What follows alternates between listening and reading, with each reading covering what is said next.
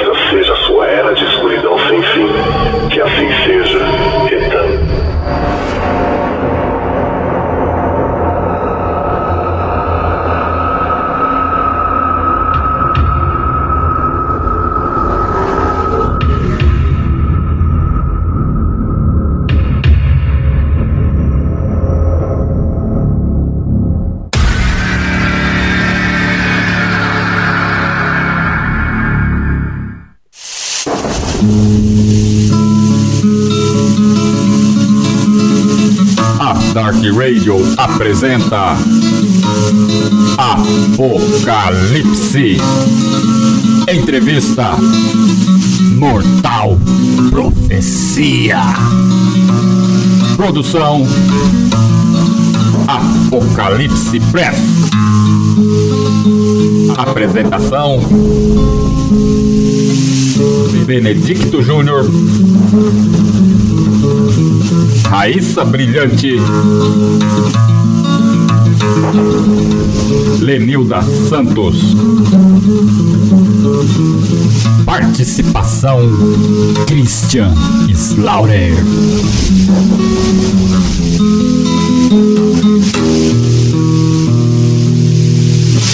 Programa Apocalipse em honra ao metal negro brasileiro.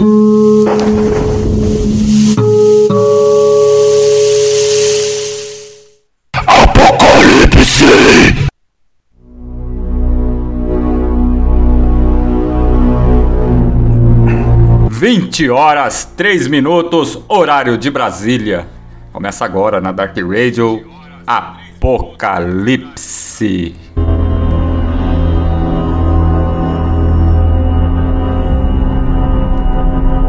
E hoje aqui, galera, vai ser foda. Programa muito mais que especial. Então você aí que tá do outro lado aí, nas ondas da web rádio Dark Radio Brasil, Casa do Underground na internet aí, acessa lá www.darkradio.com.br Participa com a gente aí dessa edição do Apocalipse, edição de número 185. Não é fácil, hein? 185, 10 anos de programa. E é lá, tem um chat no meio da página. Lá você pode participar, manda sua opinião, sua pergunta ou sua mensagem aqui. Né? E hoje estamos aqui com ela, Raíssa Brilhante. Seja bem-vinda, Raíssa, de volta aí, viajante. Boa noite, Benedito. Boa noite aí a todos os nossos convidados que estão aqui presentes, a galera do chat e também um salve para quem vai acompanhar posteriormente esse bate-papo. É. Aliás, a senhorita brilhante tem viajado muito nesses últimos tempos, né? E aí, indo em São Paulo assistir show, depois tem que contar para nós aí como é que foi a experiência, o Brasília Ritual, essas coisas todas, né?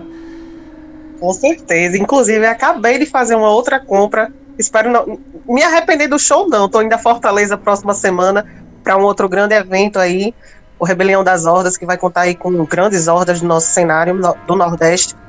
E vai ser um grande evento e eu vou contar tudo para vocês posteriormente. Muito bom. Também estamos aqui com ele, Christian Slaughter. E aí, Christian, como é que tá aí em Portugal, cara? Saudações, Júnior, todos aí do Mortal Profecia, Chamba, Raíssa, prazer aqui novamente estar participando da rádio. E aqui Isso. tá tudo bem. Ontem tive a oportunidade de ir num evento aqui Black Metal, né? O Gaéria. Foi é. muito especial o evento lá. Foi surpreendente, muito foda. Com certeza. E novidades aí no futuro com as bandas daqui, né? É. Programando já entrevistas. Apocalipse chegando perto da edição 200, né? O Christian estando em Portugal. É, língua portuguesa, também nós falamos português. Então o Apocalipse vai entrar numa nova fase, onde estaremos também fazendo edições, entrevistando as hordas lá de Portugal. Vamos tentar entender o cenário da música extrema portuguesa. Já tem duas bordas aí marcadas. Logo, logo vocês irão ficar sabendo. E também estamos com ele, Edmilson Chamba. Mais uma vez, muito obrigado, velho. Boa noite a todos, caros ouvintes. Boa noite a todos aqui que estão presentes para fazer a entrevista e aos nossos convidados de hoje à noite. Muita honra, muito obrigado mesmo por participar de mais um Apocalipse. Exatamente. E aliás, estamos recebendo uma banda de death metal, uma lenda do, do no interior paulista, né? A Mortal Profecia. Eu gostaria que vocês aí se apresentassem aí, falassem aí com os nossos ouvintes aí. Muito obrigado, cara. Para mim é uma grande honra estar tá batendo papo com vocês hoje nessa noite, cara. Boa noite. É, eu, eu que agradeço a oportunidade aí. Eu sou o Rogério Pregone, atual batera do Mortal. Boa noite a todos aí da rádio. Aqui é o Quartel, guitarrista. Vamos falar aí sobre várias coisas hoje aí. Sim. Morto? Opa, valeu, Benedito. Boa noite a todos aí. Valeu, Christian, Edmilson, Raíssa.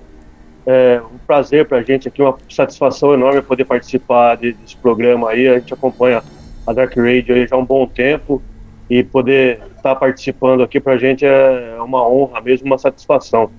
Eu, no momento, é, o Batata me, me convidou para fazer parte de volta do Mortal como baixista, mas acabei aí assumindo o papel de vocalista também, aí acabou caindo para mim. E está é. sendo uma honra poder é, manter a, a história do Mortal aí. Muito bom. Satisfação mesmo estar tá participando hoje. Beto? Bom, é um prazer aí estar tá participando do programa, né?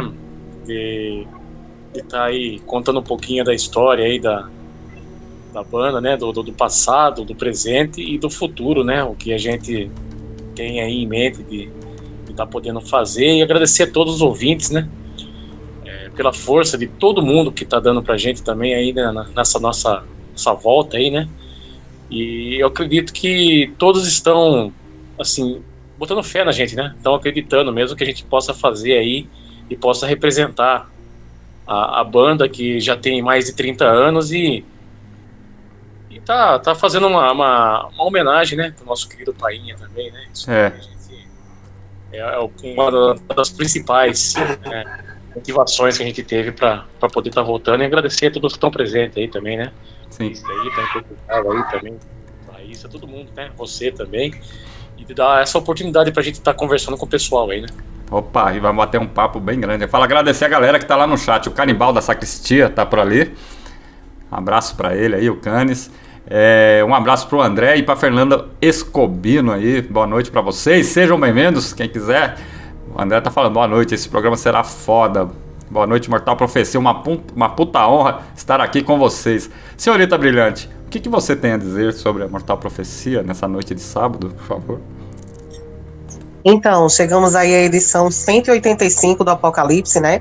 E hoje a gente está recebendo aqui essa banda de death metal, Mortal Profecia, que se formou aí no início dos anos 89, na cidade de Porto, é, Porto Feliz, São Paulo.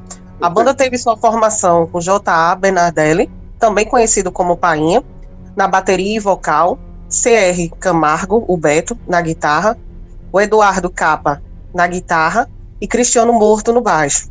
A banda passou por várias formações e suas, e suas demos, e principalmente o EP, tiveram uma boa aceitação na cena nacional, levando a banda a participar de vários festivais underground e a tocar grandes, com grandes nomes do metal nacional. Infelizmente, em 2010, o fundador, baterista e responsável pelas, pela banda, Painha, veio a falecer. Viveu e morreu pelo metal, metal profecia, né? Sua presença na banda é insubstituível e seu legado nunca será esquecido. Em 2022, o Beto resolveu reunir os integrantes da banda, né, Mortal, Mortal Profecia, para regravar algumas músicas, honrando a memória do Painha. E o legado por ele deixado, convidando alguns outros integrantes, como o Rogel, né, Eduardo Quartel e o Cristiano Morto. Com quase 34 anos de estrada, Mortal Profecia está em processo de ensaios para em breve iniciar a gravação do primeiro CD, resgatando clássicos do passado, mas também com músicas novas. Sejam bem-vindos ao Apocalipse. Ah, boa noite, boa noite. É. Olha, primeiramente, eu vou ler um negócio aqui para vocês. É. Parece que foi ontem, mas se foram três décadas quando saí de São Paulo e rumei para Porto Feliz com uma galera onde passamos um final de semana lá na casa do saudoso Painha. Na época estávamos fazendo um zine chamado Dominant History. Foi quando peguei em mãos do Painha a demo Scatologic Times, terceiro trabalho lançado da Mortal Profecia para o Zine. Esse aqui que vocês estão vendo. Nesse dia era para ter um show, mas por algum motivo foi cancelado. Chovia então a solução foi tomar várias nesse dia. E depois rolou aquela macarronada na casa do Painha. Na casa do Painha não, ele morava com a mãe. Aonde dormimos antes de voltar para a capital. Foi memorável e uma recordação de um tempo que já passou há quase 30 anos. Nesse dia eu estava com uma ex-namorada minha, que é a Luciana, estava com o William, com a Ludmilla e, se não me engano, a Cássia ou a Giovana do Purulense. Eu queria saber qual de vocês, além do Painha, estava lá nesse dia que eu não lembro. Bom, eu não estava. Eu posso garantir que eu não estava lá. Uhum. Nessa época. Cara, eu, eu tava. é, eu acho que não era da minha época isso também, não, cara. Uhum. Não me lembro. Não, não, é, nessa época aí era, era na época de, de trio ainda do Mortal, né? Foi é. no lançamento do Escatológico, então ainda tava, tava trio ainda, né? Era outro, outros integrantes, né? E, mas eu tava, assim, eu tava, eu tava nesse rolê, assim. Foi muito foda, cara, esse dia, cara. Porto Feliz é uma cidade muito bonita, aliás, diga-se de passagem. Né? Bom, vamos começar o nosso bate-papo. Nós estamos falando de história de três décadas de banda. Do pessoal que viveu os anos 80, 90 e 2000 para frente. Vamos dizer assim, né? Se for coisa, passa até mais, né? Mas é, nossos convidados aí, Christian, Raíssa e Chamba aí, se quiserem começar o nosso bate-papo de hoje aqui, fiquem à vontade. Bom, então eu vou começar, tá bom? Uhum. Como a gente falou aí, né, teve início aí nos anos do ano 89, né? E já nesse primeiro ano vocês lançaram a demo aí, o Mortal Pollution, né, de forma caseira, onde na época era tudo mais complicado. E naquele primeiro momento, a intenção de vocês era apenas. Era, é, vocês formaram a banda sem pretensões, apenas para fazer um som? Ou tinha. queriam galgar realmente o que vocês têm hoje? É com você, Beto. É. Não, mas na, na, na verdade, a gente sempre teve, né? Desde o começo, a gente sempre teve intenção de como todas as bandas na época, né, como todas as bandas da, da, do final dos anos 80, começo dos anos 90, ela tinha outras intenções, né, de progredir, de galgar, de, sabe, de ter, olhar para frente e, né, e seguir. A gente também tinha essa, essa ambição, né, essa que é a palavra certa, né, a gente também tinha esse, esse tipo de ambição. É, sempre respeitando o underground, né, sabendo que gente, o lugar da gente, que a gente estava começando, né, que a gente não estava ali ainda num, num, estágio que outras bandas né, se encontravam, né, mas a gente tinha aquela ambição de chegar onde as outras bandas sempre também sonharam em estar, né. Então a gente tinha essa essa essa esse direcionamento, né? Esse olhar assim para frente e falar não, a gente vai um dia ser uma banda que seja conceituada, né? Que seja reconhecida no, no underground em, em todos os sentidos. Né? Muito bom. O que é difícil, né? Tratando é, de underground. É, é bem difícil. Porque é, nós estamos no Brasil e obviamente heavy metal aqui no Brasil nunca foi uma coisa bem vista, né? Infelizmente. Em alguns anos aí mudou um pouco esse essa forma das pessoas olharem, né? Porque o pessoal vê que é roqueiro, o cara já olha torto, né? O cara vê que é cabeludo e olha mais torto ainda. Fala que tatuagem, então, puta que pariu, sai correndo. Dependendo do lugar, cara. Né? Então, nos anos 80 já era difícil, né? Tem, putz, na galeria nos anos 80 era uma coisa, você vai nos anos 90 já era outra. Nos anos 2000 mudou. Né? As, coisas, as coisas tendem a mudar, né? E a gente que eu falo a gente porque eu posso me inserir lá nos anos 80, porque eu acredito que tem a idade de, de todos vocês, exceto o Christian e a Raíssa, né? Que a, o Christian é mais novo e, e a Raíssa ainda é, é jovem, né? Então. É, então, os anos 80 realmente foi uma época difícil. E ter uma banda naquela época era muito mais difícil, né? A gente pega pelas, por isso aqui, cara. Isso aqui. Isso aqui, quando uma banda gravava um, um, uma demo tape, né? Ou, vocês gravaram três, né? Aliás, vamos falar sobre isso se vocês mais para frente. Eu, eu, queria até depois perguntar, mas não agora.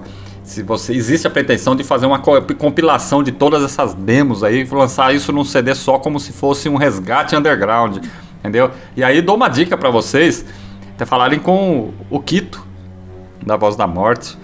É, quem sabe, né? não sai aí um resgate da Mortal Profecia. Se o Quitão estiver ouvindo a gente aí, ó, fica a dica. Vale muito a pena. Vocês falaram que não estão bem gravadas, mas Scatologic Time aqui eu coloquei no meu som aqui. Meu som é meio perigoso, mas mó, mó dó de colocar, porque a fita tá, toca normalmente, cara. Toca normalmente. E essa daqui não é aquela. Essa, essa, essa. Deixa eu perguntar. Essa fita aqui não é uma daquelas, não, da, da, da fábrica, não, né?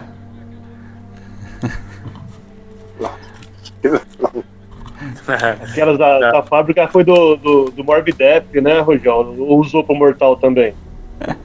hum, olha, a gente, a gente na época, como a gente ensaiava junto, era banda irmã, a gente dividiu algumas fitas com vocês também. Porque foram roubadas mais ou menos quase mil fitas cassetes, né, meu? Então a gente ficou com muita coisa, cara. Então a gente, acho que a gente mandou um pouco pra vocês, sim.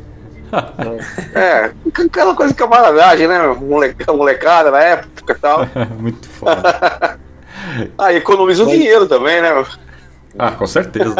Naquela época já era bom. lance do início da banda, só complementando o que o, uhum. que o Beto falou, é, a gente, quando o Painha convidou a gente para participar do Mortal, claro que a gente tinha, assim, uma vontade de, de, de crescer dentro da cena, mas é, como o Batata bem disse, a gente sabia do nosso lugar, das nossas dificuldades, né? Uhum. É, quando os, os, inícios do ensaio, o, o Painha não tinha nem bateria ainda, ele ensaiava com uma caixa daquelas de fanfarra, sabe? Eu acho que até que ele aguentou em alguma escola lá de Porto Feliz, amarrado numa cadeira de cozinha e um pedestal de prato. Uhum. Então a gente queria é, galgar, mas a gente sabia da, das dificuldades do, do nosso dos nossos problemas, né? Sim. É, e era legal que antigamente as bandas eram formadas assim pela porque as ideias batiam, né? tinha uma afinidade, uma amizade, né? Não importa se você sabia tocar ou não. Então o Painha me convidou sabendo que eu tinha comprado um baixo alguns dias atrás, nem sabia afinar o baixo ainda. Sim. Era o Batata que afinava pra gente. E mesmo assim tinha aquela irmandade, aquela união, né? Aquele eu, respeito, entendia, o, cada um entendia o lado do outro, né, as dificuldades, e uhum. isso foi fortalecendo ali a, o mortal, a amizade depois também de toda a região ali, das bandas da região ali, que ficou um movimento muito legal ali, mas a gente tinha essa, essa ideia assim, mas a gente sabia do, das nossas dificuldades que a gente tinha que muito que, que batalhar ainda. Ah, com certeza. Christian. É, então, é, eu fico assim, eu admiro bastante de uma banda que três décadas, né? Queria parabenizar vocês aí por estarem resistentes até hoje. É, banda é muito difícil, cara. É, realmente a gente faz é porque ama mesmo. Não tem retorno financeiro, não tem nada. E, e seguir todos esses anos aí nessa batalha. E eu fico assim, perguntar, é, é muita história, né, que vocês passaram nesse tempo todo. Muitas mudanças, né? Aquela época que, bem lá na década de 80, que era difícil de gravar, né? A questão de gravação analógica, né? Questão do preconceito, que não tinha tanta disponibilidade de estúdios, o equipamento não era tão acessível. Né, e depois vem a década de 90, as coisas foram melhorando um pouco, a tecnologia foi chegando. Hoje em dia já tem todos esses aplicativos de streaming que facilita demais a divulgação da banda. Eu queria que vocês falassem um pouco sobre isso. O que, que, que, que foi o, o principal a melhoria de hoje, como vocês compararem um pouco o que, que foi o início com o que tem hoje, o que, que vocês acham que está sendo é, bastante aproveitável, assim, vamos dizer. As, o que, que, que vocês falariam sobre isso? Bom, a questão da tecnologia, sabe que não mudou muita coisa tal, mas a dificuldade é praticamente a mesma. É o uhum. maldito dinheiro, cara. É isso que, é, tá, isso que manda, infelizmente. E a tecnologia ela permite a, a troca de informação imediata, rápida. Até vem mais informação do que você consegue assimilar, cara. É, eu, eu acho isso aí uma parte ruim, cara. Porque na, na época a gente era muito por correios, né? E funcionava bem, cara. Então a gente conhecia muita gente, hum. tinha muito contato por correio. Agora a internet, parece que agora, eu sinto, não sei se é por causa da minha idade, que isso está muito artificial, artificial, cara. Eu acho muito estranho isso aí. Eu não consigo acompanhar isso daí. Você acha que essa facilidade, de certa forma, atrapalhou a relação entre o headbanger e as hordas, as bandas? Eu não sei, eu posso estar errado, certo? Mas antigamente, cara, você sabia que o cara curtia mesmo o negócio, não era só no embalo, o cara corria atrás. Né? A, gente saía, a gente fazia vaquinha aqui no interior ah, tudo pra galerinha em São Paulo, ó. Pra comprar tal coisa, buscar tal coisa, ia um só com o dinheiro da galera e trazia tudo. Hoje em dia, eu, eu quero, por exemplo, ah, eu quero um álbum do OLD, por exemplo. Eu consigo baixar. A gente Sim. tinha que correr atrás, aquele, aquele ritual de você duplicar as fitas cassetes, distribuir pra galera tal. Você via que o cara curtia, que o cara corria atrás. As, as zines, que eram tudo xerocadas tal. Era, era, era, não era tão difícil, mas também você sabia quem curtia o negócio porque ia atrás do material. Hoje já ficou meio. Eu não sei, é a minha idade que tá falando, mas ficou meio superficial o negócio aí. É. é a informação vem rápida demais. É isso que acontece. Sim. É, talvez assim, a grande vantagem que eu vejo mais assim hoje em dia é a questão para divulgação da banda, né? Um pouco mais fácil você aparecer um pouco mais assim, se você quer divulgar a banda e tal. É, essas talvez seriam a vantagem. O que, que vocês acham assim, sobre isso? De questão de divulgação. Eu concordo tá plenamente, cara. É. A parte, a rede social bem é, utilizada da, da maneira sem ficar é, procurando motivos para discussão ou querendo ali apenas atrapalhar, falar mal de um, daquele ou daquele outro, entendeu? Acho que bem utilizada para as bandas ela é, é, é muito bom. É, facilita muito a divulgação, é, o número de, de contatos. É, antigamente, pra, as cartas que a gente espalhava demorava para chegar um retorno, hoje é muito rápido. Uma coisa que melhorou dos anos 80 para cá é era impensável para a gente naquela época ensaiar em estúdio. Estúdio era uma coisa para gravação uhum. e olha lá, ainda quando conseguia alguma coisa de, de qualidade, né? Porque sempre muito muito caro, muito é, sem, sem é, inacessível para a gente. Hoje a gente já consegue é, tem um estúdio em Cerquilho onde a gente ensaia, que é uma quadra da casa do, do Beto, que um puta equipamento bom, Aliás, um abraço lá pro Fernando, pro Ito. que realmente a gente nunca imaginou que a gente fosse, é, naquela época, né, ter acesso aí o que a gente tem hoje ali, tão próximo e a um custo acessível. É, antigamente eu, a gente ensaiava com uma única caixa onde ligava tudo, né? As duas guitarras, microfone, baixo. Nossa, eu não sei como é que A caixa aguentava. Tava, cara. Pegava o gravador com fita, levava pro estúdio e lançava dentro, igual o Dark Throne. É, né, mesmo. Era isso aí. Mas é legal, é, é legal. Hoje em dia, uma coisa que Se, acho se chovia legal, muito forte, já atrapalhava a gravação porque fazia o barulho na janela. Então era complicado. Tudo faz parte da atmosfera, né? É.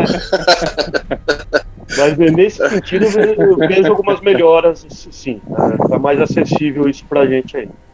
Mas é, que, que era legal era, né, cara? O, o Painha desmontou a cama dele pra gente caber todo mundo no quarto lá com a bateria dele quando ele, depois que ele comprou a bateria, né? E a gente ensaiava, dormia, acordava, já ensaiava de novo, era muito da hora. E bom, legal saber, Benedito, que você foi, lá- foi até lá, conheceu a casa Foi. do Painha, conheceu Porto Feliz, que legal isso, cara. Estive lá, cara, é uma lembrança muito presente, sabe? Porque apesar do tempo, cara, eu nunca esqueci desse rolê, cara. Nunca esqueci, porque foi muito legal, cara. Você pegar um busão lá em São Paulo, aparecer lá em Porto Feliz lá e vamos tomar uma, vamos curtir um som. E foi assim até o outro dia, até domingo. Aí quando domingo à tarde nós pegamos o ônibus e voltamos, né? Cara, Que legal, é legal, cara. Muito bom. Muito foda, viu, Edmilson Chama, essas histórias aí, viu, cara? Falando em histórias, eu lembro, eu lembro de algumas quando eu também tocava, né? Vou fazer um, um comparativo aí, pela época a gente tem aí nossos né, 25 anos de idade, né? Para todo mundo que não sabe, né? Mais ou menos aí. Só, só a Raíssa, que a gente não pode falar a idade, que ela tem 12 anos, mas tudo bem. Desculpa aí, Raíssa, que eu tem 12 anos. Vou revelar que é a idade do Mortal Profecia. É, vocês tiveram algum incidente assim de ensaio daquela época, de ensaiar na casa do Painha, por exemplo, algum vizinho tentar invadir, só para de comparação, porque se hoje todo mundo tem estúdio, né? Então estúdio não tem problema nenhum, né? Porque tudo é preparado, né, para acústica, né? Então quem monta um estúdio de ensaio não tem esse problema com o vizinho. É, quando eu tava ensaiava em São Paulo com a banda que eu toquei lá, o cara tentou entrar com a caminhonete dentro da casa pra derrubar a casa. Porque não aguentava mais o barulho. Eu não lembro de ter tido problema com o vizinho lá no Painha, não. Você lembra, Beto? Teve alguma coisa? O Painha era muito considerado ali na, na vizinhança ali, né, cara? Todo mundo ali gostava dele, ali, os vizinhos, acho que suportavam. E a mãe do Painha também era muito boa, né, cara? Acho que suportavam o nosso barulho por eles, cara. É, acho que não tinha muito problema assim, né? Pelo menos eu nunca. Eu passei um bom tempo lá, né? Então não teve. Não teve muito problema, não. Mas é complicado, cara. Até hoje em dia é complicado. A gente teve problema também aí de. A gente andou com os problemas aí até acertar esse estúdio que a gente tá ensaiando agora. A gente teve um estúdio que a gente foi ensaiar e a gente foi, né? A gente ensaiou uma vez e já era, já foi expulso. Fomos despejados. Não, foi despejado, cara. Expulso É, não, é, é muito forte, cara. Muito, né? Um condomínio fechado. e os caras fizeram uma reunião lá e falaram pro cara que, ó, não dava não. Avisado foi, o cara insistiu, né, meu? É. Vambora. Cara, muito Então a foda. gente tá até agora a gente tem um problema também. É, é- é uma história interessante. Você tem um estúdio que o cara prepara um estúdio para você não ter acústica de você não não incomodar ninguém. Mas o estúdio do cara era dentro de um condomínio, assim, tipo, várias casas assim, apartamento. Como que era essa história? Ficou interessante isso daí. É, é um, é um- um condomínio de bur- burguês, né, cara? Negócio burguês, assim, umas casas e tal. Condomínio fechado chique mesmo, negócio de. É, negócio. é- A casa do cara tem três andares. De rock, aqui não. Não entendi. Não, o cara tem uma banda, né? O cara tem uma banda, só que é meio. Grunge, indie, uma coisa assim. o cara conhece. É, tipo assim, no caso de vocês, a vizinhança ah. viu vocês começarem a entrar lá e falar, não, aqui não, vocês não. Não, não, esse foi, o problema não foi esse, o problema foi o som mesmo, cara. A gente entrar e sair de boa. O som que atrapalhou tudo. Aí chega a galera. Isso, isso de... Chega a galera. Isso eu acho que é o mais legal. A gente, a gente sempre fez um som para incomodar a sociedade, né? É. Pra dar, ah, dar sim. um toque na ferida, né? Então o principal foi alcançado ali já de cara, né? Chega a galera do estúdio. Não, Beto, o estúdio é legal porque tinha bom, uma preparação uma acústica legal, mas pro nosso som não ia dar, cara, ia vazar mesmo, cara, não ia ter jeito. E o cara falou: não, não tem problema, porque vocês são camaradas, você pode vir pra cá numa boa. Eu falei: ah, então vambora, né, meu? Daí deu no que deu. E aí chega uma banda de death metal pra lá, né? né? Aí chega uma banda de death metal pra fazer o ensaio e pronto, né? Os vizinhos saem tudo correndo, né, cara? Não, os caras estão fazendo ritual satânico. É isso é. que rola. É mais ou menos isso, viu, Raiz? Foda. Bom. É, posso fazer mais uma pergunta? Opa! Opa! Então, é, a formação de vocês, né, mudaram algumas vezes, como foi falado, e também é, a forma sonora de fazer o som de vocês também mudaram. Vocês hoje, né, mais amadurecidos, com certeza tendo ouvido coisas novas, né? Eu queria saber que hoje, como é que está a influência para a banda? Permanecem as mesmas? Responde aí, Betão. O Beto, que é o nosso ah, compositor. Aí. Eu acredito que, que permaneça ah, as mesmas, pelo menos eu. Eu escuto muito, assim, anos 90, anos 80. É, eu, as minhas influências principais mesmo são tudo bandas dessa época. O que eu escuto ainda bastante hoje, lógico, a gente automaticamente acaba escutando material novo, né? A gente acaba é, se envolvendo com coisas novas, mas na, no meu, assim, que, que influencia mesmo, que toca lá no fundo e fala, pô, isso daqui me influenciou, isso aqui tá fazendo com que eu pense num som que vai ficar muito foda. E então são as bandas mesmo do, dos anos 90, né, dos anos 80 e 90. Isso daí não tem como. É, são os clássicos, né? Porque, pô, Carcas, cara, vou, ouvir Carcas. O último disco dos caras tá maravilhoso, cara. O último do Canibal também achei muito bom. Então, o pilar é isso daí, os clássicos. O pilar são, são as bandas clássicas. Eu acho que é isso daí. Eu andei, a gente anda pesquisando, procurando coisa nova tal, mas não tem como você não seguir o pilar mesmo, os clássicos, cara. Eu acho que é isso que rola. E eu também, eu, eu falo por mim, a minha maior influência, entendeu? O que foi a minha maior influência foi foi o Chuck, cara. Chuck Children. Esse foi a minha influência, assim, que é um cara que eu ajoelho no pé do cara, entendeu? É, é um cara que sabe, é, me inspira a compor assim de um jeito que não tem o que falar. Né? É, ele era foda. Ô Júnior, só aproveitando aí a pergunta da Raíssa, eu, queria aproveitar, vocês falando sobre influência também aí, e em relação à produção de gravação, qual é a intenção de vocês para o CD? É ter essa atmosfera, essa produção mais oitentista, noventista, ou vocês pretendem tentar dar uma produção mais assim mais atual, não diga assim moderna, mas um pouco mais atual, mais limpa. O que, que vocês pensam? Já chegaram a pensar em relação a isso quando é em relação à, à qualidade da gravação, à produção sonora, masterização, essas coisas do tipo? E o principal, manter ah. a, a, fórmula da banda, a sonoridade que fez é. a banda. Ah, sim, a tecnologia mudou, a nossa experiência também né, mudou. A nossa uhum. ideia é um som clean, porém impactante. A ideia é essa. Sem perder a raiz, é óbvio, né? Sim, sim, sim. Mantendo é a essência, mas um, com, escolher, uma né? qualidade de gravação. Desculpa, Cristian. Mantendo sim, a essência sim. do Mortal, mas é. com uma qualidade de gravação melhor do que o que a gente tinha naquela época. Ah, não, legal. Muito bom. Bom, estamos é, chegando na primeira metade desse bloco 1. Daqui a pouco a gente volta com o bloco 2. Vamos rolar som. Vou rolar dois, dois sons da Mortal Profecia que ainda não são o som próprio, mas são dois dois, duas versões que a Mortal Profecia fez no decorrer da carreira aí, nesses quase 30 anos. Que é Breaking the Law, do Judas Priest, e Roswell 47, do Hipócrise. São dois covers aí que a Mortal Profecia fez. Vão rolar esses sons e é o tempo da galera também pegar uma cerveja, curtir, vocês também. E a gente volta com o bloco seguinte, galera. Bora? Bora.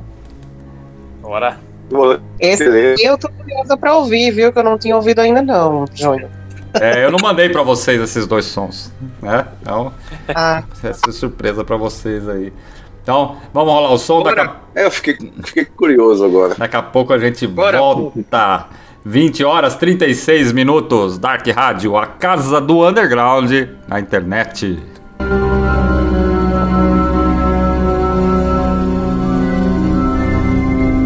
Dark Rádio, a casa do underground na internet.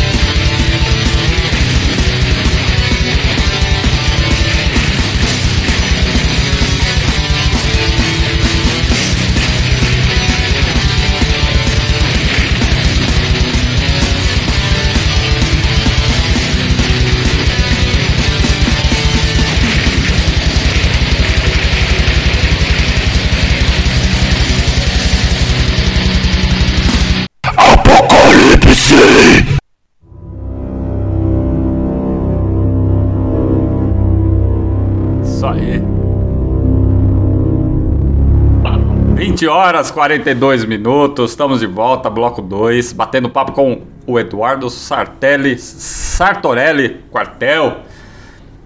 Tá falando pouco, cara. Isso. Tá falando pouco. Guitarrista da É que o assunto ainda, quem tá mais aí dominando é o Beto mesmo, começo da banda e tal, né? Uhum. Entrei bem depois, né?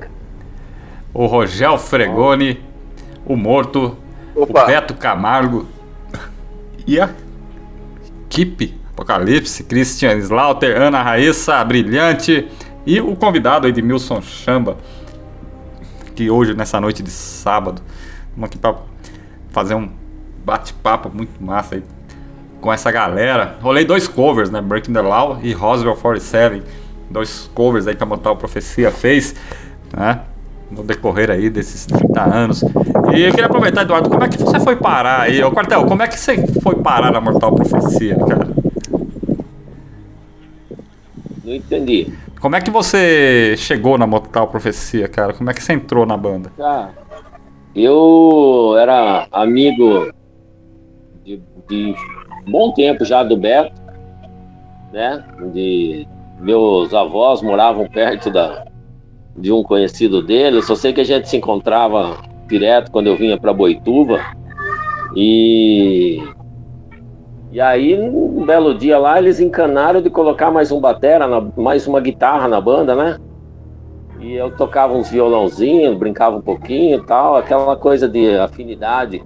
Ninguém nem perguntava se você sabia tocar ou não.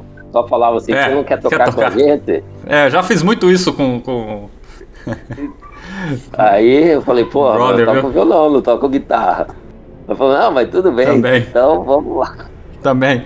Eu, como tecladista, acabei virando baixista. Pois é, eu já fui baterista em uma outra banda, que o meu primeiro instrumento foi bateria. Eu tocava batera lá em Salto, numa banda. E aí eu vinha pra Boituva, encontrava o Batata e trocando ideia. Aí um dia resolveram colocar mais uma guitarra na banda, me chamaram. Foi aí que eu entrei, depois da, da demo, Scatologic Time. Sim. Ah, mas já faz tempo que você tá na banda, né, cara? Ah, sim, eu fiquei um, um bom tempo depois, aí gravamos um EP, tudo. Foi uns 7, 8 anos. Acho que eu entrei no comecinho de 93, mais ou menos, Beto. É, final de 92, começo de 93. Isso. E aí fiquei até 99, 98, 99. Sim. Bom, o que vocês. Né, você, ô, ô Beto, você resolveu juntar a essência do Mortal Profecia, né? é, com exceção do Painha, né, que, que faleceu, cara, qual foi. O, pra mim foi muito, muito pesado quando eu soube da morte dele, mas qual foi o impacto para vocês que conviviam com ele, cara? Essa perda, que não só a perda pra banda, a perda para vocês enquanto amigos dele, né?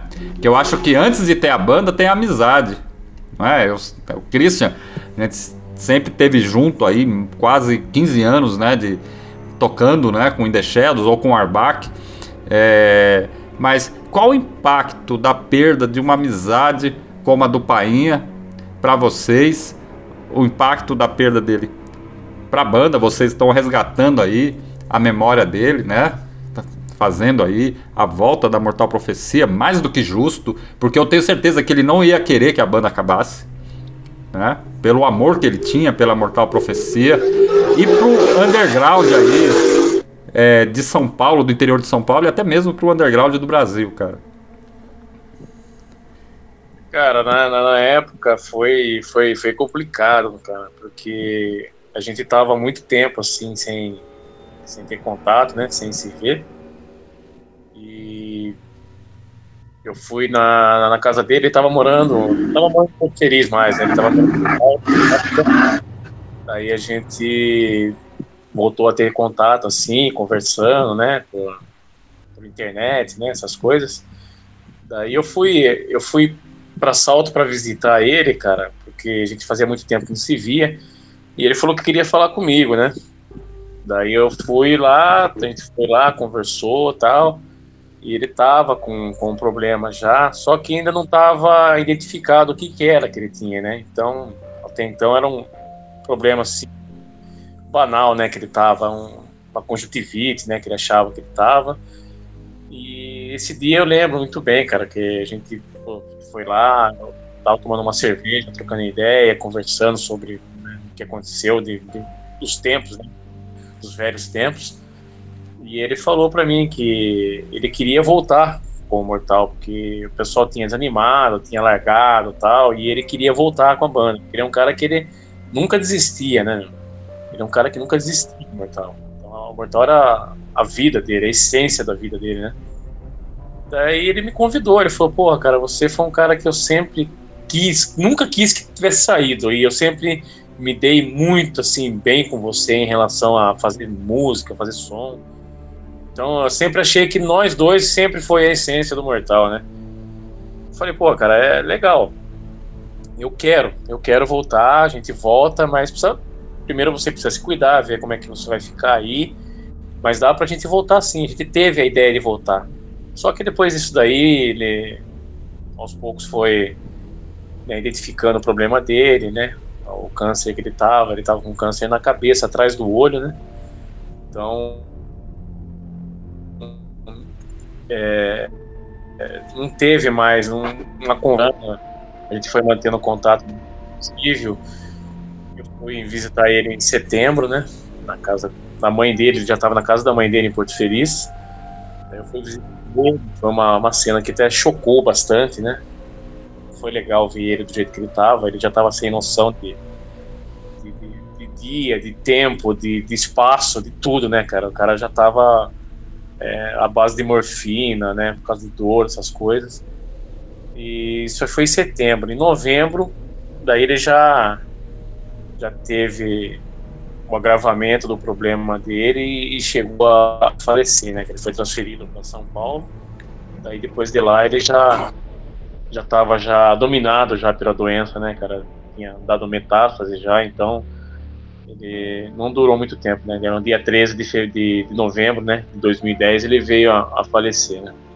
Mas foi, foi, cara, foi difícil, né, cara? Porque todos nós tínhamos um, uma grande afinidade com ele, porque ele, ele é um cara que ele não tinha Sim, ele não tinha inimizade, né, cara, no, no, no, no meio, né, cara, no underground, movimento, no, sabe, em todo lugar que ele passou, sempre ele deixou coisas boas, então ele não tinha, não tinha uma, uma pessoa que não tinha inimizade, né, cara, não tinha nada com ninguém, assim, o cara sempre querido no meio, cara, ninguém falar do cara.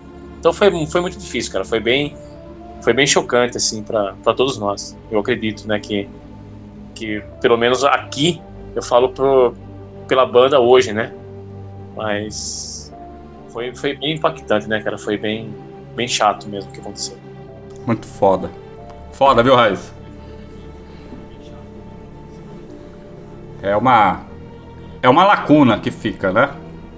Primeiro é a amizade, né? O, Mor- o Morto, Eduardo e Rogel. É, é uma amizade que. Oi. É uma, é uma amizade que de anos que.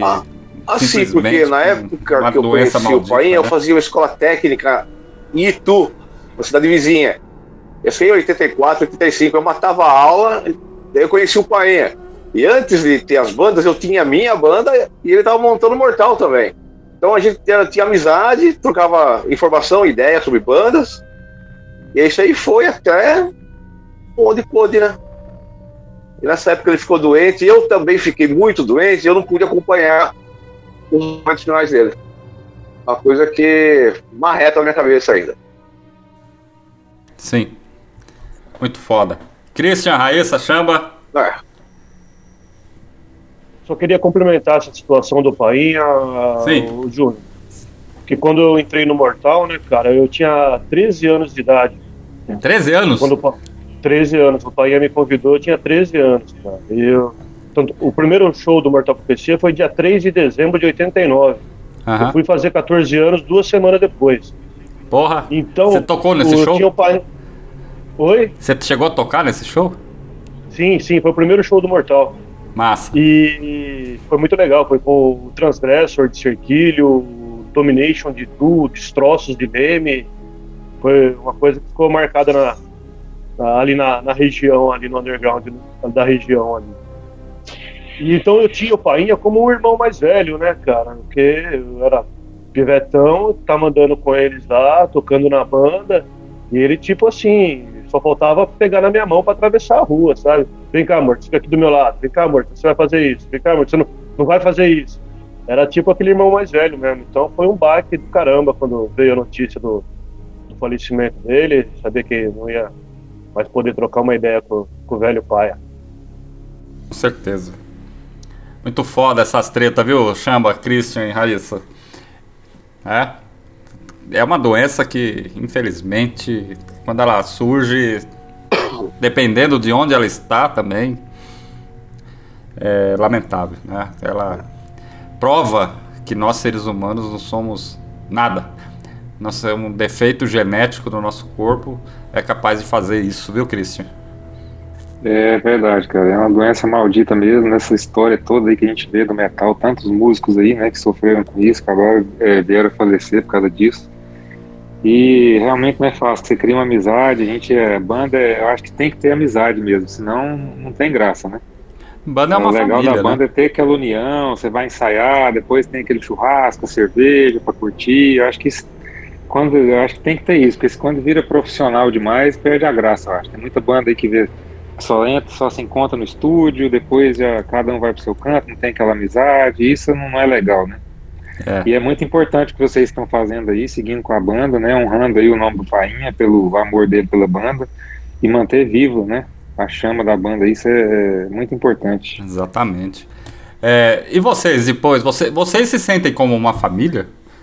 Já que vocês são todos já estão tanto, tanto, tanto tempo juntos, cara, vocês se veem como uma família, como esse- essas coisas assim, Olha, cara? a gente se conhece antes de existir o Mortal. Eu, o Beto, principalmente o Beto. E ah, a minha mãe contava que lance de criança, desde criança, né, Beto? A gente- Você conhece?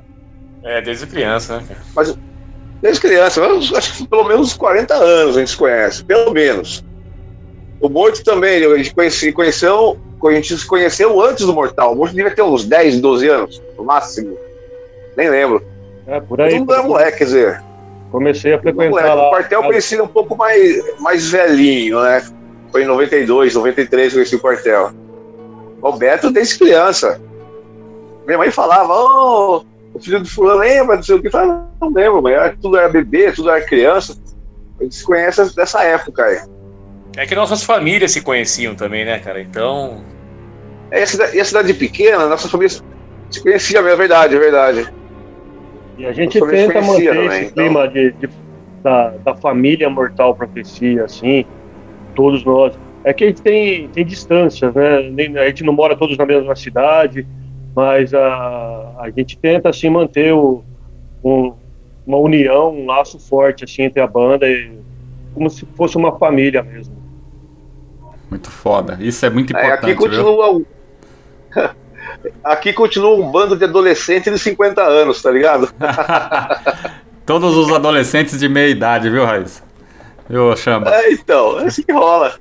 Não, inclusive ontem eu comentei lá, é, na live lá com o Reinaldo, no Power Trash Def, que a gente tava brincando justamente com isso, aí eu disse, é, mas o Mo tava lá em pé no Brasília Rito, curtindo do início ao fim, e eu estava morta, sentada. Chegou no chão, eu já não aguentava mais ficar em pé, tive que ficar sentada.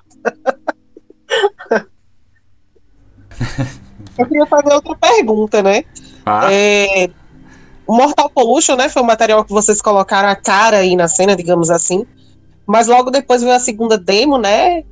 Final Insanity, trazendo elementos diferentes, sonoro. Inclusive, eu acho que vocês é, modificaram é, na questão ideológica ali das letras. E logo depois veio a demo Scatologic Times, que também trouxe algumas mudanças, né? Seria certo dizer que Scatologic Times aí foi um marco na estrada do Mortal Profecia? Ah, Beta, com você. Eu, eu falo por mim, né? Eu acho que foi assim uma um marco assim na, na- mudança do sim, um pouco do estilo, né? Porque a gente a gente da, da, da, da Mortal Pollution para Fire Insanity teve já uma mudança drástica, né? Teve um, um- uma mudança assim de, de, de estilo já um pouco, né? Foi uma coisa assim mais trabalhada, uma coisa mais mais feita assim com, com influências diferentes um pouco, né? Aí da da da, da Insanity para Scatologic Times, ela teve uma mudança mais radical ainda, porque a gente já a gente mexeu em afinação do instrumento, entendeu? A gente foi uma coisa assim mais mais podre, né? Essa que é a palavra mais certa e mais correta já de dizer, né? É, A gente tinha influências muito assim splatter na época, né? Gente tinha muita influência tipo Jet Stent, né? quanto que então tem a de... gente- Eu ia perguntar, viu, Beto? Quanto que tem de carcas do Rick, do Rick of Putrefaction? Na, na- qual a porcentagem de carcas de Rick of Putrefaction no som da Mortal Profecia, cara? Ah, tem bastante, cara. Tem bastante. Tem bastante, assim. Principalmente na, na- na mudança depois para para Eschatologic Times, assim, a gente teve uma mudança muito, é, assim, radical em, em estilo mesmo, né? Eu acho que se você escutar as demos, assim, e até o EP, até o EP, o EP que eu acho que deu uma identidade maior, assim, pra banda, entendeu? Mas até a Eschatologic Times, ela teve bastante mudanças, teve bastantes, assim, influências, mudanças de estilo, de afinação, de, de, de vocal, de, de, de tudo, né? A gente mudou bastante nessa, nessa época. É, depois, na, na época do EP, só que veio a ter uma identidade mais forte, assim, que prosseguiu mais tempo com ela, né? Mas até a Scatologic Times teve, nossa, teve muita influência. Carcas, principalmente, é como eu disse, né? A gente, Pugente, né? A gente teve muita influência de Pugente Stent também. E é uma coisa assim que a gente tava uma transição assim mais mais forte, né? Mas foi foi uma assim uma mudança bem radical. Eu posso dizer assim que foi. A gente tinha na, na Fire Incentive, a gente tinha muita influência trash. ainda. Sim. Foda, viu, Chamba? Falando, falando sobre essas influências, né? Bom, primeiro, em primeiro lugar, pelo Paim, eu vou falar, mas eu vou falar de uma forma positiva. Uma banda de death metal chamado Cancer. Cancer em Cancer, né? E falando das escolas de death metal, vocês tiram o cover do Hypocrisy, que é uma banda sueca. Vocês citaram uma banda austríaca, Jet Stench. O Bill Steer saiu do Napalm Death para botar uma banda mais podre e no fim virou uma banda assim, quase na linha ali do Death ali, só que o Death do Chuck já foi. Se ele tivesse vivo hoje, talvez não estaria tão, tão death metal, né? Você vê a, os trabalhos que ele fez, tanto no Perseverance como no, no projeto Control the Night, tinha lá uma evolução musical. Você tem aí o Carcass, que é uma, uma escola britânica. Death metal americano e o death metal brasileiro. Vamos falar desse, talvez dessas escolas, ou talvez de uma outra escola que vocês gostariam, talvez, de, de comentar, porque a gente está aqui falando uma bagagem boa de 30 anos, né? Dos anos 80, a gente pegou dos anos 80, dos anos 90, a gente pegou tudo isso.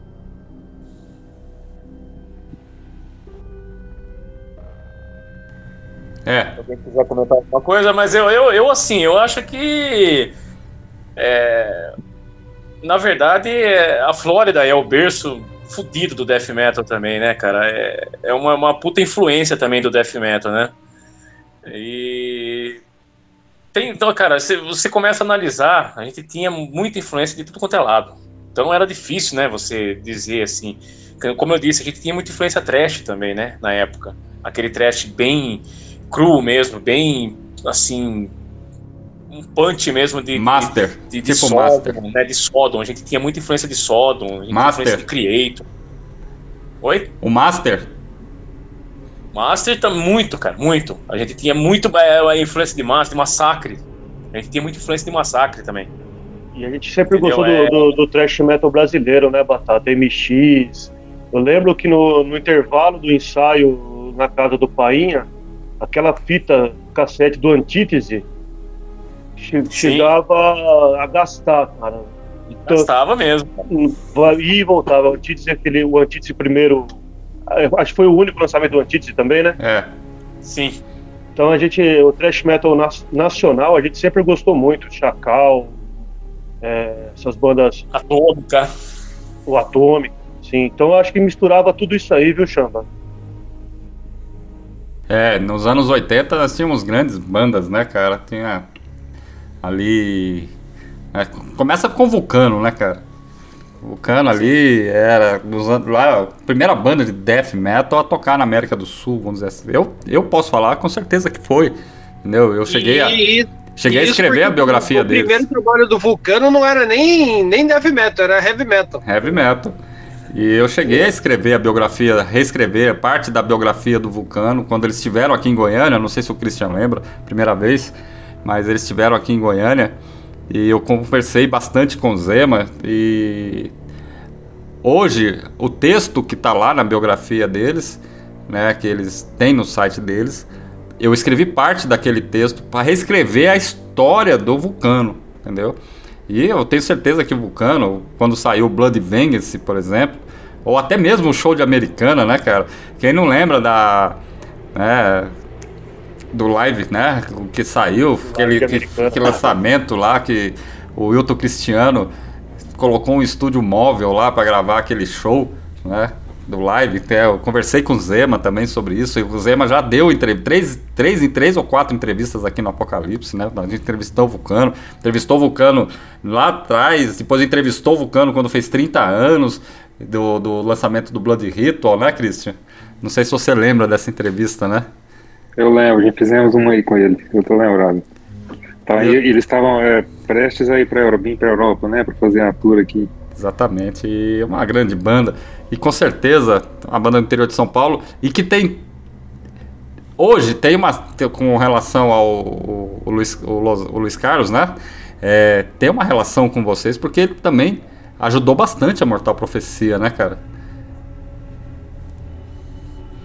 Ajudou Continua bastante. cara. ajudando. É, continua ainda ajudando, né? Mas ajudou muito também, cara. É, a gente teve uma puta indicação deles para do, do, do Chemical, né? Na época era o Chemical, né? Não, não era nem o Vulcano, né? Eu conheci ele na, no, no Chemical, Chemical Disaster. E ele teve muita influência, cara, assim, na, na, numa força que ele deu, uma indicação, né, que ele deu, porque o Chemical tinha gravado no estúdio lá em Santos, e a gente gravou a Fine Insanity em Santos, né? No mesmo estúdio que eles gravaram. Então ajudou muito, cara. Ajudou muito e continua ajudando ainda. Que ele ainda ajudou bastante aí o, o, morto aí em indicações, né, cara? Ah, com certeza. Raíssa Brilhante. Então, é, lá no início a gente falou sobre algumas modernidades, né? Mas eu queria comentar novamente, mas é, todo mundo ficou muito feliz com a volta do Mortal Profecia, né? E vocês estão aí voltando, mentorando aí o primeiro full. Ontem, inclusive, teve o lançamento aí do lyric video de vocês, né? Cani- Canibal Nation, né? Algo novo, né? E eu queria saber de vocês com essa volta, o que é que tem surpreendido, né? Falando como, como, é, como músicos, né, para compor, o que é que tem surpreendido vocês aí das dificuldades em relação ao passado e hoje? Não como como público, como a gente tinha falado, né, em relação aos índios, de procurar material, mas sim como, como músicos. Sem te falar que o vídeo é basicamente o filme Holocausto Canibal, né, cara? o clipe, né? O Rogel que gosta. é comigo mesmo. A questão musical é porque a gente vai, como se diz, crescendo, né? Envelhecendo e adquirindo novas experiências, porque eu já toquei outras bandas, o Beto tocou com outro, com outro pessoal, Morto, o Quartel. Inclusive, eu tocava uma, há pouco tempo, eu tocava uma outra banda, o Quartel fazia parte também. A gente tocava cover de heavy metal clássico, Judas Antigo, Dio, essas coisas. Então, tudo isso daí é bagagem que você que você diz, enriquece sua, sua sabedoria, seu conhecimento. Inevitavelmente, você evolui.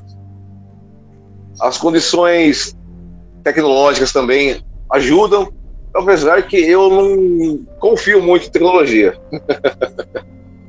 Mas o básico é isso, você vai envelhecendo e ficando mais experiente. Fala, Quartel nessa pegada que você tá falando, a gente era muito novo, quer dizer, era muito moleque, a gente queria mais era tocar e não tinha assim aquela, né, coisa de músico. A gente não tinha um produtor do nosso lado, não tinha nada que falasse, ô, oh, mano, não é isso que vocês têm que fazer.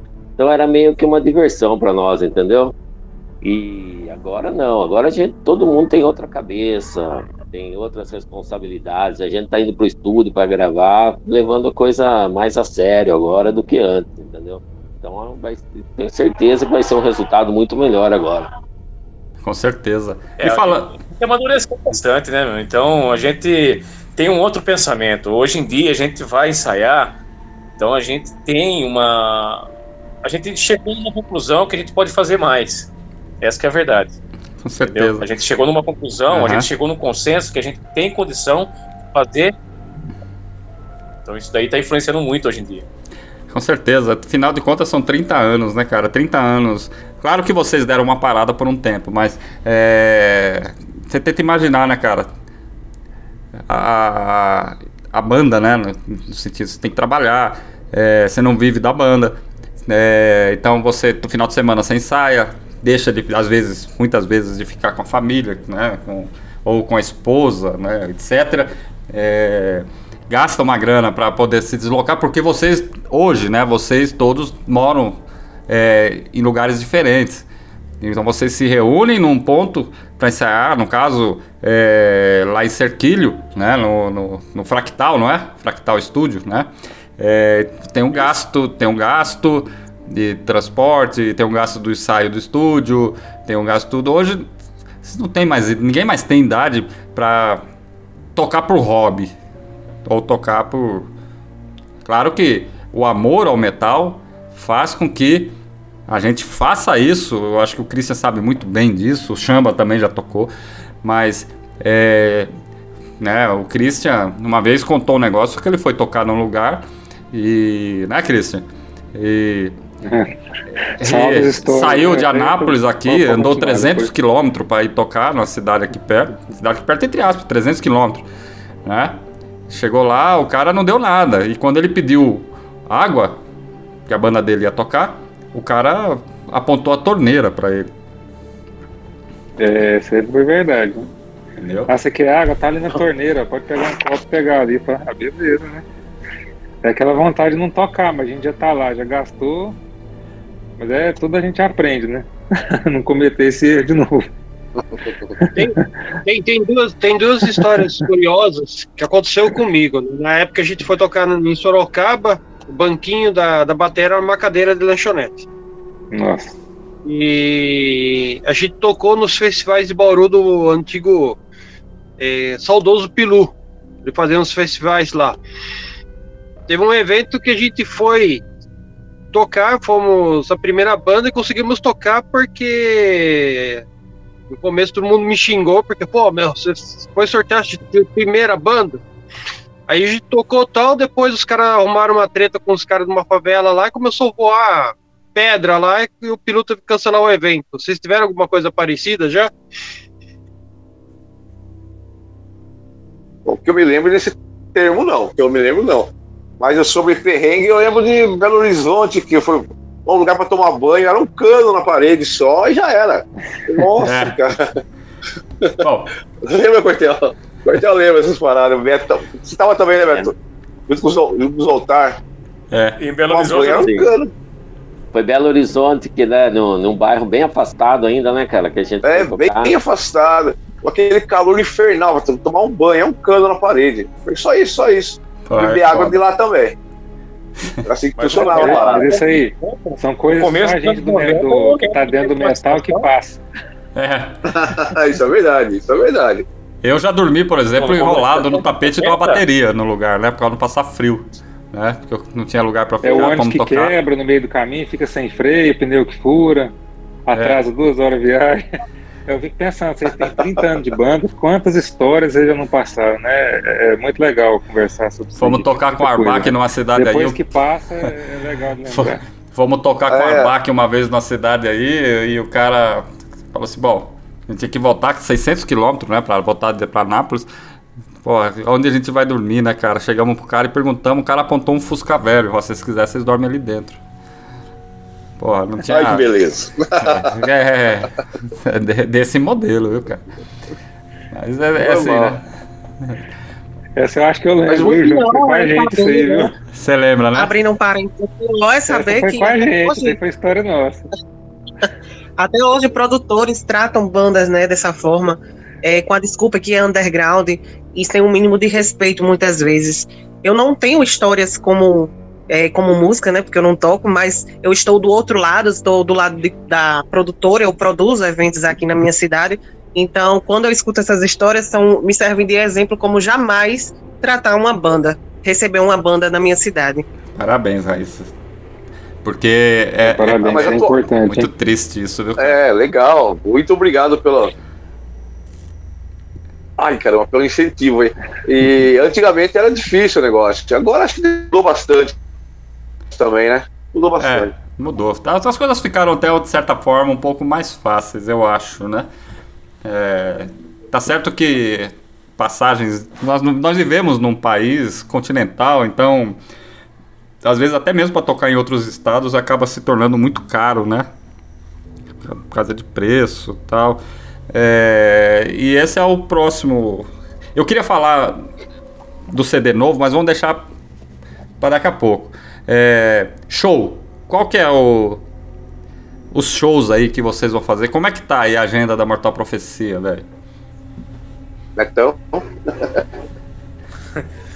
é, a gente tem, para marcado, a gente tem só dia 20 de, de maio agora, né? Que a gente tem o, o Blood, o Blood Night, né? O Night Blood, né, né, Morto? Uma coisa assim, eu não lembro agora. É, que a gente está focado mesmo na, na, gravação do CD, né? Então a gente não pegou, nem, nem não marcou muito, muitas datas. Tem esse. É, na verdade, Night... a gente recusou. Falar bem a verdade, a gente recusou é, até. O, Night Bloods é esse que vocês vão tocar com o Fenrir, né? Isso, Night Blood lá em Americana com o Fenrir, o Shades of Chiron e o Gollum. Foda, hein, cara? Mas a gente chegou a recusar, a gente recusou até uns, uns convites que a gente teve. A gente até pede, né, até pro pessoal até compreender que não foi assim que a gente não queria ir, né? A gente não a gente estava focado, tá focado, né, na gravação, então a gente resolveu, a gente fez um pacto entre nós mesmos, né? Não aceitar nenhum convite, se alguém falasse de a gente tocar, para a gente poder ter a cabeça tranquila e poder ter tempo também, entendeu? Porque a gente tem um problema de tempo, né? Restrição de tempo, por causa de morar cada um numa cidade. Então a gente pediu para o pessoal entender até, né? Teve um pessoal de, no, pessoal de Birigui, teve é, o pessoal de de, teve um show, teve um, tem um som que vai ter em Diadema agora aí também, um, um fest que vai ter aí, que a gente foi convidado também para tocar e não deu certo.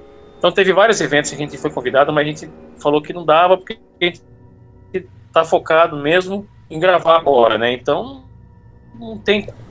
Sim. Agora o dia de americana foi uma coisa bem antecipada, né? Por isso que a gente acabou aceitando, né?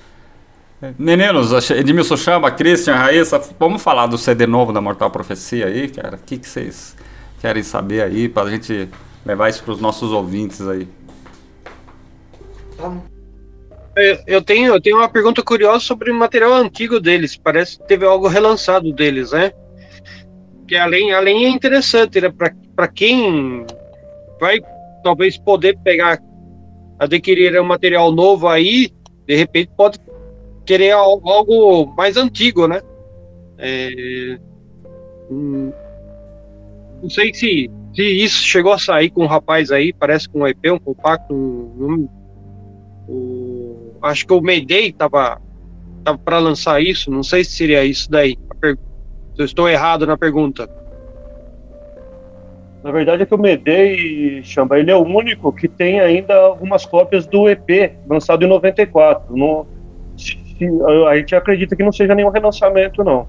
É, até, até eu peguei algumas com ele para a gente poder.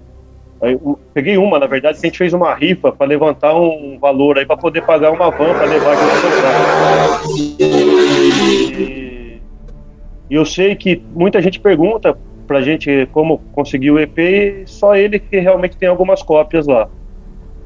Sobre relançamento de material antigo, o Cláudio, o Cláudio Rovani, que é da Arsenal Distribution, que é um grande brother nosso aí, apoiador do Mortal, ele tem essa ideia assim, de relançar todas as demos do Mortal em CD aí, acho que até com parceria com o Kito mesmo, né, eu já sei que eles conversaram sobre isso, e é um planejamento deles aí fazer esse, esse relançamento, sim. No CD que a gente está entrando no estúdio aí para gravar, vai ter músicas do EP. A gente vai regravar essas músicas do EP, duas músicas de demos e três sons novos. Então vai ter um pouco aí do resgate da história do Mortal e mostrar um pouquinho de como o Mortal tá agora também. Massa demais. Esse, esse, esse CD novo vem quando? Já tem título? Vocês ainda estão. É verdade, não pensamos no título, né, rapaziada? não, você falou pra mim, cara. É.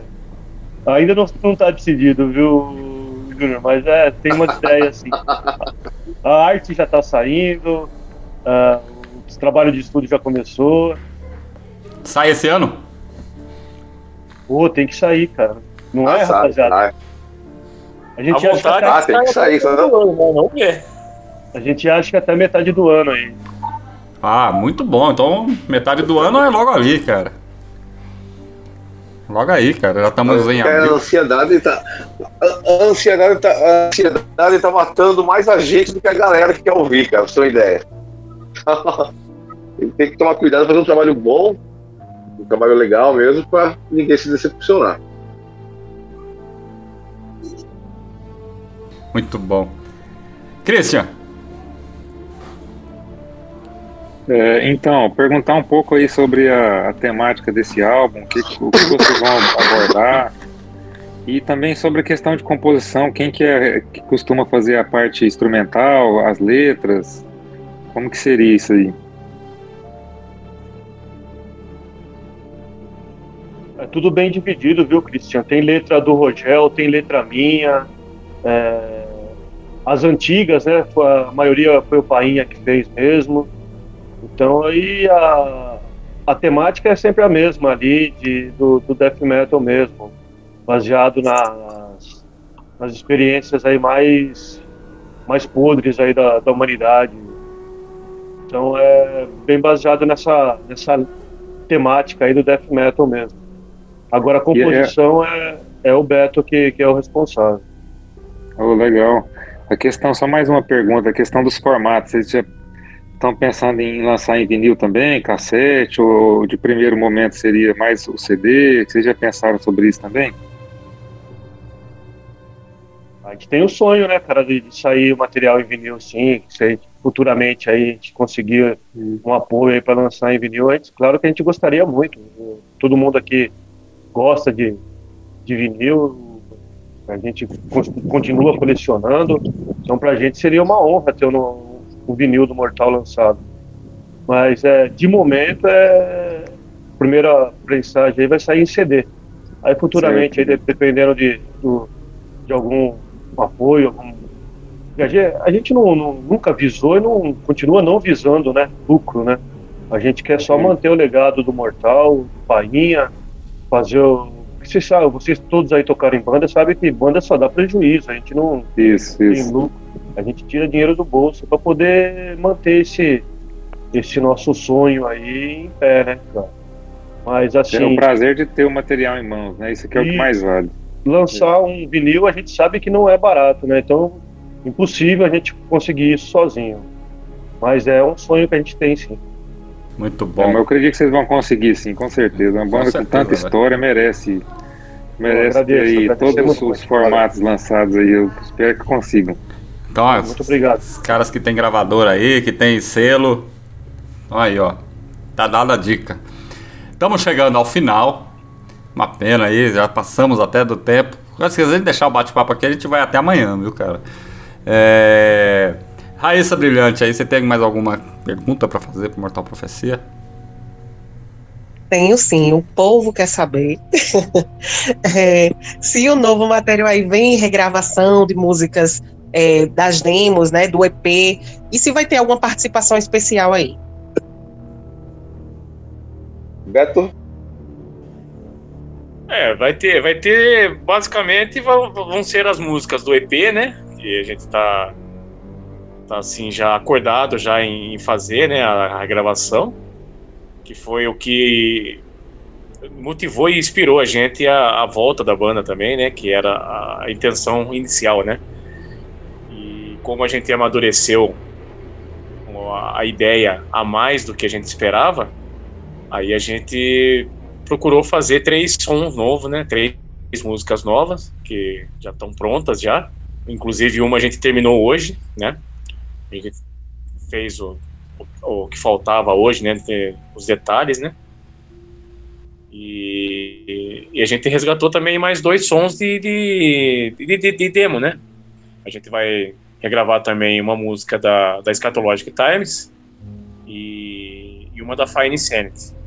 Então, agora a participação não, participação no momento a gente nem pensou nisso também, mas é uma coisa que de repente a gente pode até fazer uma alguma coisa aí pro futuro aí, né? Mas no, de momento assim é, é o que a gente vai fazer assim, né? Que a gente vai lançar mesmo. E não tem não teve muito tempo para isso também, né? E em relação a tempo de ensaio também, de se encontrar. Mas a, a ideia é essa, né? Que já está firmada, são 10 sons que vão sair no CD, são 5 do cinco músicas do, do EP, a gente vai regravar, duas de cada demo e três sons novos que já estão prontos. Muito foda. Chamba, tem alguma pergunta final aí pra gente? Estamos chegando ao final. Olha, em relação ao material aí que tá para ser lançado, vocês que estão certo pela linha de trabalho? De focar no, no, no material que vocês tinham comentado. Eu vou só, só fazer uns, uns complementos em cima da entrevista, né? Até porque o Christian e a Raíssa perguntaram quase praticamente tudo já, né? Aqui a gente fica curioso em relação ao material depois de ser lançado, né? E como vocês veem, talvez, uma possibilidade de uma plataforma digital? Que eu, que eu interpreto da seguinte forma: as plataformas digitais elas estão aí para auxiliar. Tem muita gente que tem soltado single. Vocês têm um interesse, talvez, de, de mesclar isso? Tipo, uma dessas músicas novas vocês soltam um single antes, só para instigar o pessoal?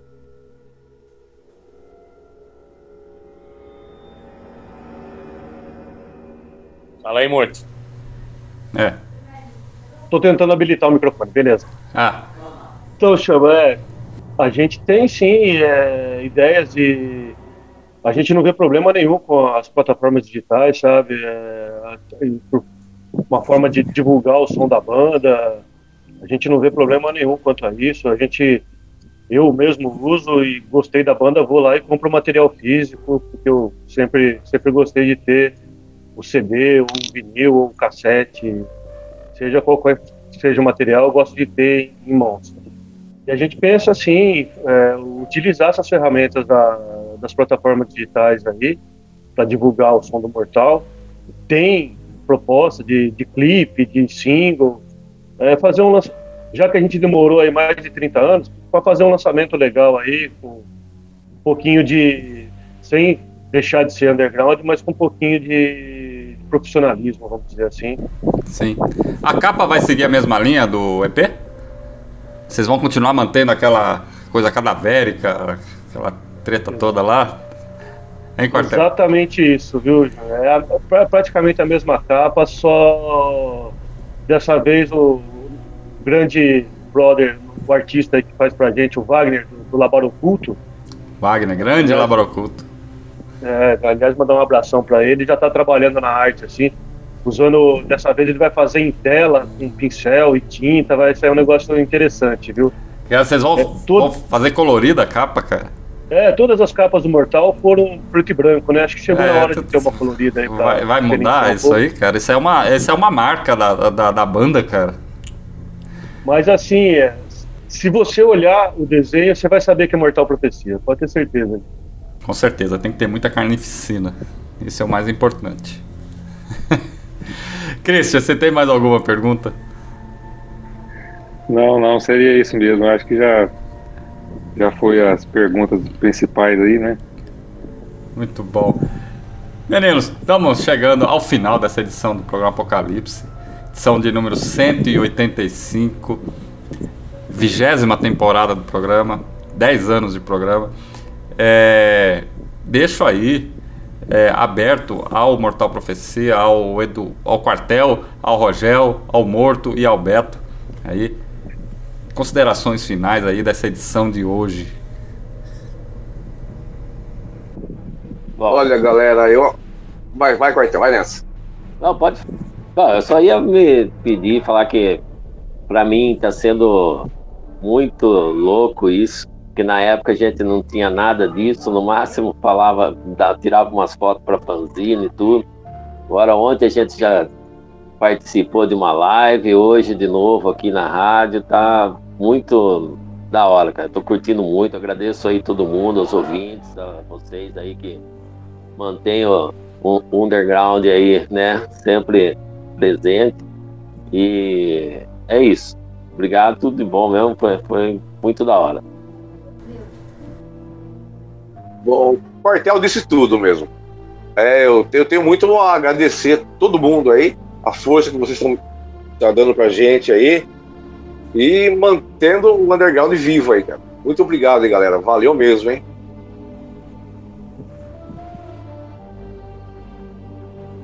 Morto, Beto. Ah, morto. Opa.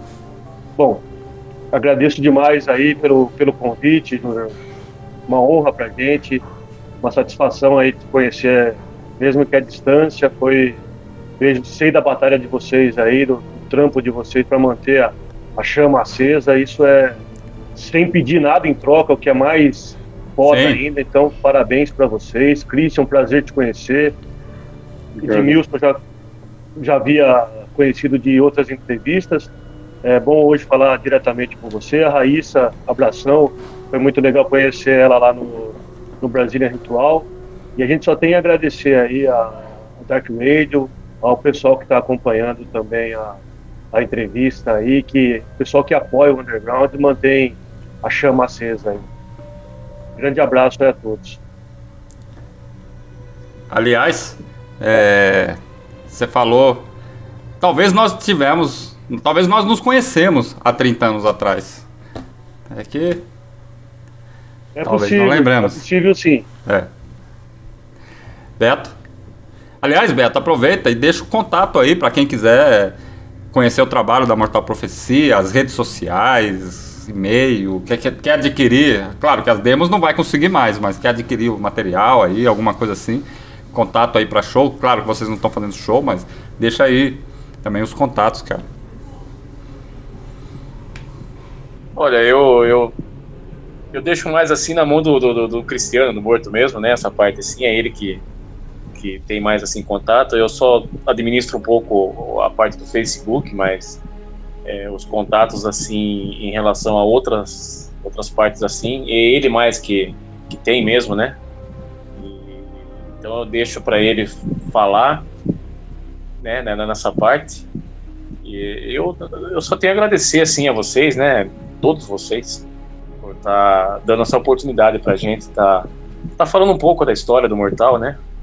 Contando um pouquinho a história da banda. E a gente tá tentando fazer o máximo possível, dando o máximo da gente em relação a tudo, em relação a tempo, em relação a, a dedicação.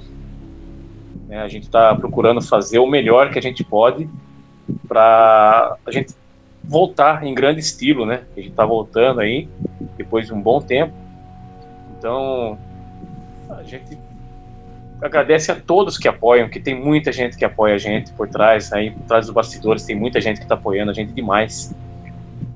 E é muito satisfatório, cara, tá podendo voltar a banda e fazer. E a gente não vê a hora também de estar tá tocando logo com material novo na mão, divulgando e tocando aí para tudo quanto é lugar, entendeu? A gente tem essa, essa ideia na cabeça aí de estar tá divulgando e levando o nosso legado aí do nosso grande painha, né, cara? Da banda e com certeza a gente vai poder fazer um negócio legal mesmo para todo mundo que puder curtir, tá? E agradecendo aí a presença de todos vocês aí e a força, né, da, da rádio, de todos os canais e todos os meios de comunicação que a gente está tendo essa oportunidade de estar tá divulgando a gente aí, né? E agora eu deixo pro Morto aí pra estar tá divulgando essa, essa, parte de, Qual é o, de a, os endereços aí para encontrar Mortal Profecia e para quem tá ouvindo aí, para quem quiser conhecer, conversar com vocês. Opa, a gente tem o, o Instagram, né, que é arroba Mortal Profecia, e tem o e-mail também, mortalprofecia.gmail.com. A gente tá lá para atender, para trocar ideia, para é, tentar às vezes o, o brother quer um material, a gente não tem, mas a gente pode indicar alguém que tenha, ou até, até fazer uma cópia do que a gente tem para enviar. E a gente. Ou que seja só para fazer uma aliança aí em nome do, do Metal da Morte. Muito bom. Rapidão, Chamba, considerações finais aí. Estamos chegando no final aí dessa edição 185 do Apocalipse. Muito obrigado mais uma vez, Chamba, pela participação, velho. Obrigado a todos vocês, a você, Junião, o pessoal do Mortal Profecia, a Raíssa, o Christian, a todos os ouvintes da Dark Radio. Tamo junto aí. Christian. Mais uma honra aí. É um grande prazer conhecer a banda Mortal Profecia. É um prazer estar com o Edmilson, Chamba, a Raíssa. É, e desejo muita sorte para vocês aí, que tudo dê certo nesse lançamento. E tô aqui no aguardo, ansioso. Quero ouvir esse álbum de vocês aí, tô bem ansioso pra ouvir. Death Metal é sempre bom, cara. Tô falando pra você, né, cara? Você me conhece, você sabe que eu gosto muito de Death Metal. Cara. E. Sim. Raíssa Brilhante. Agradecer a vocês aí, né, de ter concedido esse tempo pra gente, pra estar tá batendo esse bate-papo. E eu espero que o próximo encontro que a gente tenha seja eu vendo vocês em cima do palco, né? Sim. Que legal. Com certeza. Bom, então é isso aí, Hellbangers. Estamos é, chegando ao final dessa edição do Apocalipse 185. Muito obrigado a Mortal Profecia, ao Quartel, ao Rogel Fregoni, ao Morto e ao Beto Camargo aí, que gentilmente se deu esse bate-papo aqui para Dark Radio, para o programa Apocalipse. Isso muito honra o nosso programa, enaltece o nosso Necro Underground, de uma banda que já passa dos 30 anos de estrada. E não é brincadeira 30 anos de estrada. Não é fácil ter uma banda de metal no Brasil. Eu acho que todo mundo sabe disso. Bom, é, semana que vem estaremos recebendo a Blasfemaniac lá de Atibaia. Vai ser um bate-papo insano, viu, Raíssa, Christian, Chamba. É, se preparem, cara, vai ser infernal. Bom, é, muito obrigado mais uma vez. E vai ficar rolando na sequência aí o som da Mortal Profecia. Claro, não podia faltar o som da Mortal Profecia. Nós vamos começar aí a rolar os sons dos as versões da Cannibal Nation, Cancer, Rotten Intestines, que foram regravadas lá no Fractal ao vivo, né, no ensaio, que aliás ficaram muito bem gravadas, diga-se de passagem. Mas também nós vamos começar a trazer o som da Mortal Profecia até as demos tapes, que nós falamos muito delas aqui. Então se prepare aí quem tem como gravar fitinha cassete, quem lembra do programa Comando Metal, sabe que todo mundo colocava fitinha cassete para gravar. Né? Então, essa é a hora, tá? Vou tocar, vai rolar, entendeu? Então, muito obrigado, galera. Boa noite a todos aí e até a próxima edição do programa Apocalipse aqui na Dark Radio, a casa do underground na internet. Me despeço de vocês. Vai ficar rolando som e a gente se fala aí pelo WhatsApp aí, pela internet. Vai ser uma honra Morto, Beto, Rogel e Quartel, quando vocês lançarem um disco, me procurem que nós fazemos outro programa só para falar desse disco, tá? Muito Ótimo. obrigado. Então já, já, estão, já. já estão convidados aí para o segundo semestre. Boa noite a todos e até o próximo programa Apocalipse, aqui na Dark Radio, a casa do underground na internet.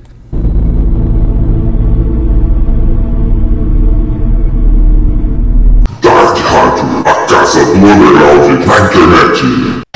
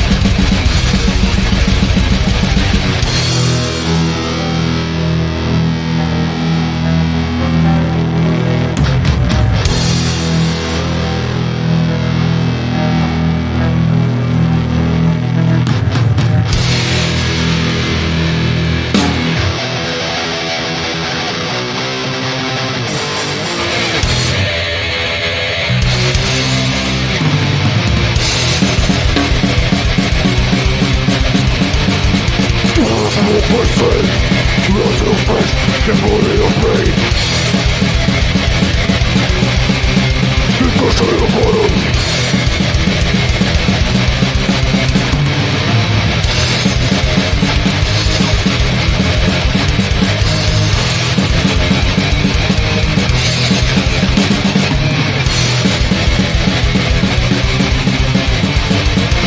couldn't the pain You made my suffering Morada per casa